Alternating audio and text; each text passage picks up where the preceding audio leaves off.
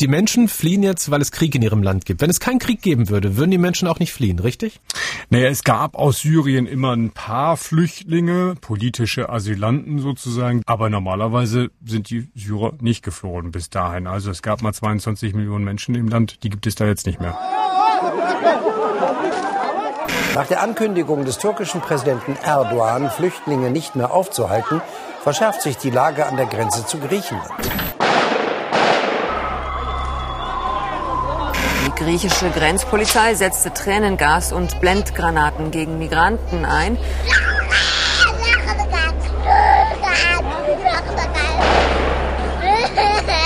Immer wenn ich die passenden Bilder dazu sehe, frage ich mich, wie könnte man diese schreckliche Situation lösen? Mit Zäunen alleine wird das wohl eher nicht gehen. Was die Griechen machen, ist genauso absurd, denn äh, es wird nicht dazu führen, dass diese Menschen aufgehalten werden. Vor allem auf dem Meer kann man keine Mauern bauen. Am besten wäre es, wenn der Krieg in Syrien aufhören würde. Unser Nahostreporter Björn Blaschke erzählt mir, warum Frieden dort so schwierig ist. Ich bin Raimund und heute ist Dienstag, der 3. März 20.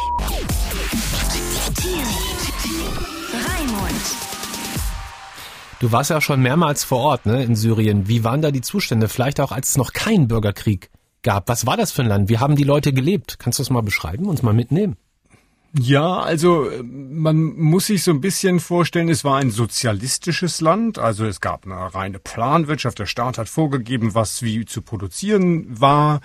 Ähm, man hat dem Land sehr viel Bildung äh, angedeihen lassen, also den Menschen hat gesagt, hier Schulen gibt es äh, für alle, es ist auch eine gewisse Schulpflicht, es ist ein säkulares Land.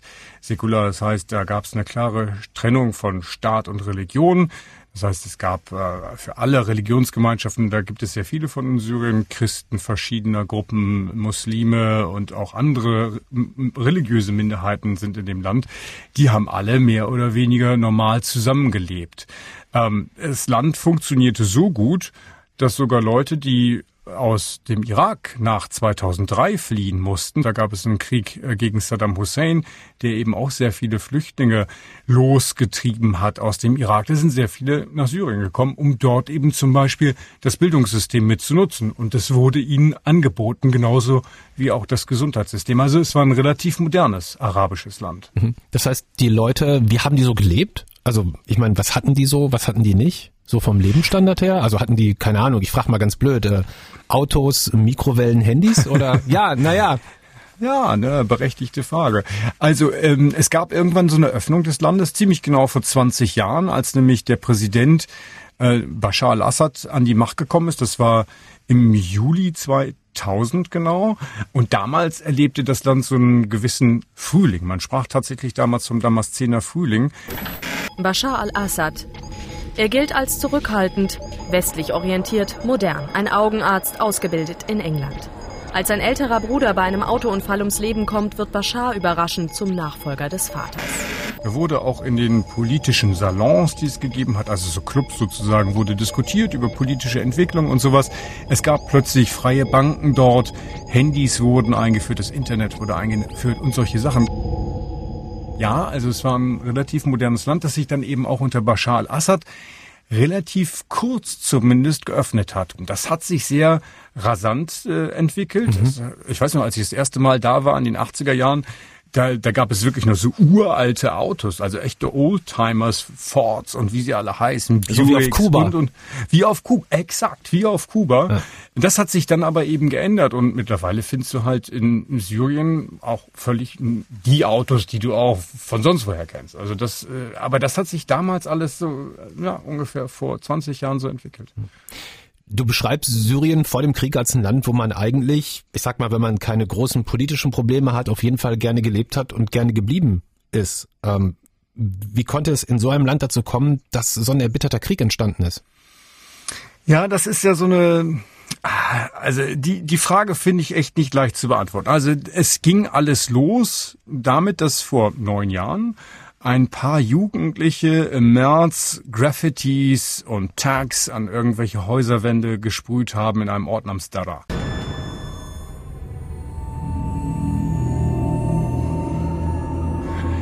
Da ist die Geheimpolizei gegen vorgegangen. Die haben die Jugendlichen eingesackt, eingesperrt, äh, sind wahrscheinlich auch gefoltert worden. Ähm, und man hätte wahrscheinlich an dem Punkt alles vermeiden können, sagen sehr viele Leute, auch Leute eben, die jetzt momentan auf der Seite von Bashar al-Assad sind. Wenn damals Bashar al-Assad selber hingegangen wäre und gesagt hätte, das tut mir leid, das war ein Fehler, den wir da gemacht haben, es hätte nicht passieren dürfen. Aber er hat einen Verwandten geschickt, ich glaube, es war sein Schwager. Der hat dann da irgendwie eine Rede gehalten und das Ganze wurde dann unter den Teppich gekehrt oder man hat es versucht. Das hat aber nicht geklappt. Daraus sind dann Demonstrationen entstanden. Aus den Demonstrationen wurden Aufstände.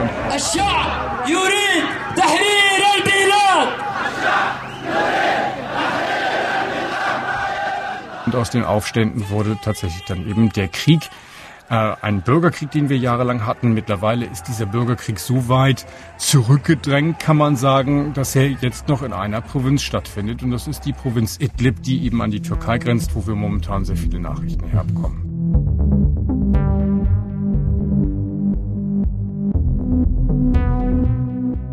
Mittlerweile ist es ja so, ich weiß schon gar nicht mehr so richtig, wer da eigentlich gerade in Syrien gegen wen kämpft. Ja, verstehe so, ich. Mhm. Man lacht schon fast drüber, aber es ist eigentlich, Ja. aber es ist eigentlich so tragisch. Also Traurig, inzwischen haben ausländische Staaten die Finger in Syrien auch noch mit im Spiel. Kannst du das mal kurz erklären?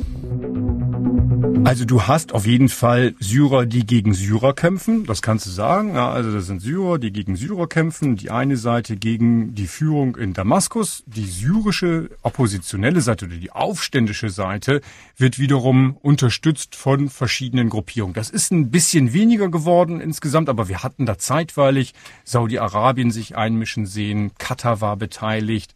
Ähm, wir haben jetzt die Türkei, die ganz klar auf der Seite von Aufständischen in Idlib steht.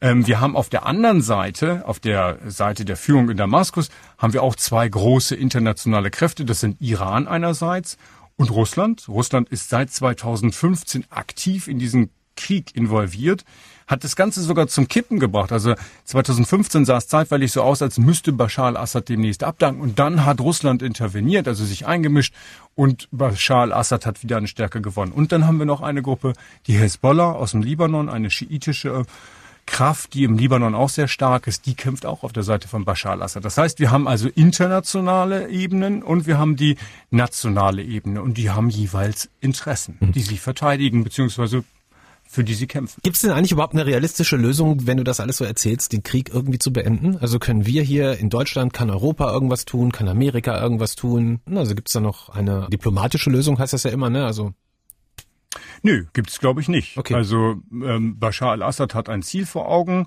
Äh, Die internationale Staatengemeinschaft sagt auch, ja, wir möchten gerne, dass dieser Krieg endet, dass das Elend ein Ende hat, aber es ist nicht dazu bereit, die entsprechenden Schritte zu gehen.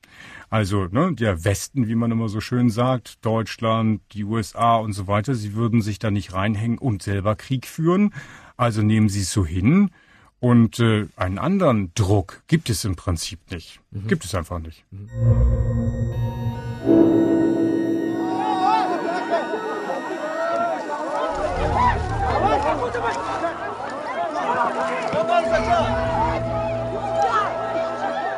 Ich probiere herauszufinden, ob wenn der Krieg beendet ist, quasi die Menschen aufhören, aus Syrien zu flüchten. Und nach all dem, was du erzählst, nicht unbedingt, weil viele, die da auch wohnen, irgendwie eigentlich keinen Bock auf Diktatur haben. Stimmt, allerdings sehen sie natürlich auch, dass sie gar nicht so weit kommen mehr. Ne? Also du kommst nicht mehr so leicht nach Jordanien, du kommst nicht mehr in die Türkei, die Grenzen sind überwiegend zu.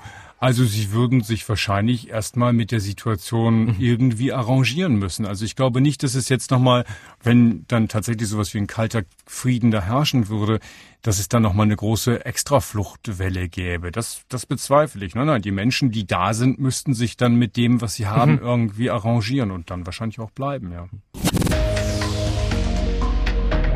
Möchtest du nochmal zurück nach Syrien? Du warst ja auch schon lange nicht mehr da, weil du im Moment nicht mehr rein darfst. Richtig, ich würde gerne von Nord nach Süd, von Ost nach West durchreisen, einfach um zu sehen, wie sich das dann entwickelt hat. Klar, Dankeschön, Björn. gerne. Team Raimund. Ein Podcast von MDR Sputnik.